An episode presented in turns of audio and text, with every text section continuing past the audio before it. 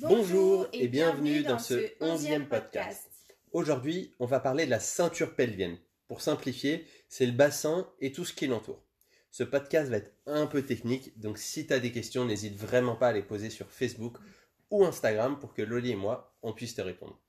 Alors cette partie centrale du corps qu'est le bassin est un mélange complexe qui doit être quotidiennement au cœur de tes entraînements. Le bassin est mobile et stable à la fois. C'est une zone mobile sur plusieurs plans. Elle dispose de muscles puissants tels que le moyen fessier, le grand fessier ou encore le psoas ciliaque. Alors tu l'as compris, c'est le maillon central de ta chaîne musculaire.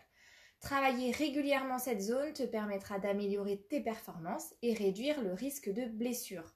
Lorsque ces muscles sont bien entraînés, ils te permettent de transférer la force produite avec un minimum de perte et d'avoir un centre de gravité stable.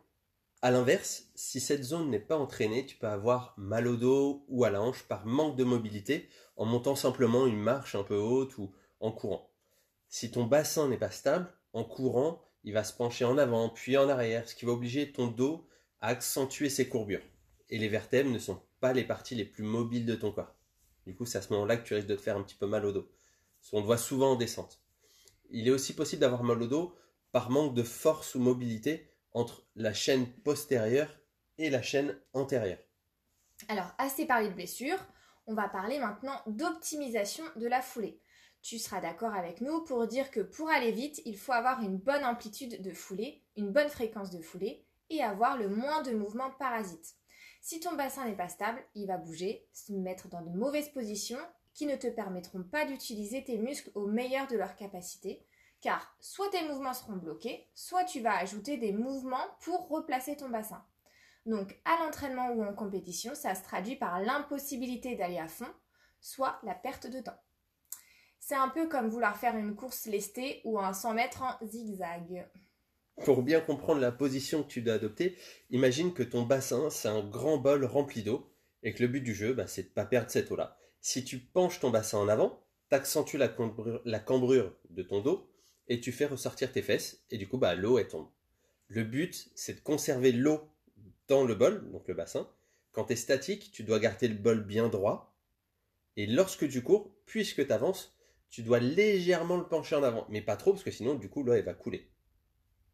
Passons à la partie entraînement. Tu dois travailler les parties antérieures, postérieures et latérales avec et sans contrainte. On va prendre un exercice que tu connais forcément, la planche. Tu peux la faire face au sol, dos au sol et profil par rapport au sol. L'exercice sans contrainte consiste à garder les coudes ou mains ainsi que les pieds ou genoux au sol. Les contraintes que tu peux ajouter, elles sont assez multiples.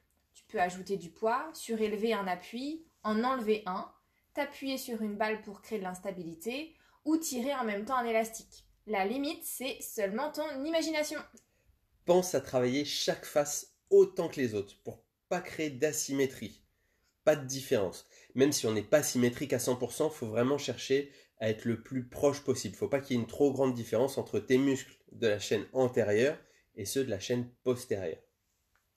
Bon Tommy, on passe tout de suite au programme de la semaine à venir. Lundi, pour la course, il y aura 10 séries de 10 beaux et vrais squats enchaînés avec une ligne droite d'environ 100 mètres à effectuer de manière placée technique. Donc on est propre techniquement et là évidemment il faut penser à ton bassin.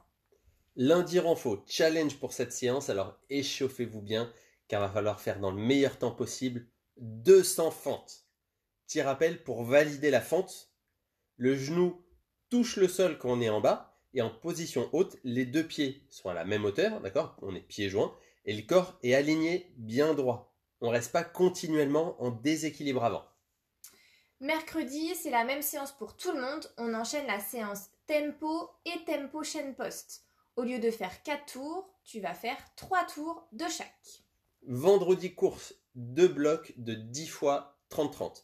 Essaie de trouver un tour euh, parce que la faire en aller-retour, ça va vraiment pas être très très fun.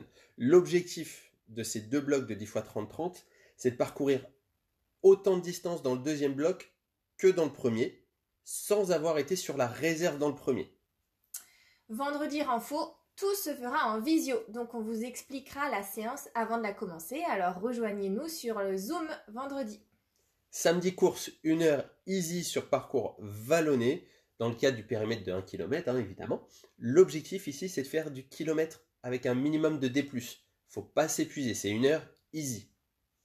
Samedi info, un peu de mobilité ou une séance de yoga avant la séance commune de dimanche. Dimanche, même séance pour tout le monde. Il y aura 10 tours de, attention, 30 secondes de chaise, enchaîné avec 30 secondes max burpees, puis 30 secondes de récup. Donc ça 10 fois. L'objectif ici, ça va être de comptabiliser un maximum de burpees à la fin de la séance, tout en cherchant à réaliser le même nombre de burpees à chaque tour. Si vous faites 10 burpees les 3 premiers tours, puis 4 ou 5 les tours suivants, l'objectif de la séance, il est clairement pas atteint. Il faut mettre un maximum d'intensité tout en cherchant à se gérer. On espère que tu vas bien, que tes proches aussi. On va essayer de parsemer ton quotidien de petits challenges. Prenez, soin, de vous, les athlètes. Bisous, bisous.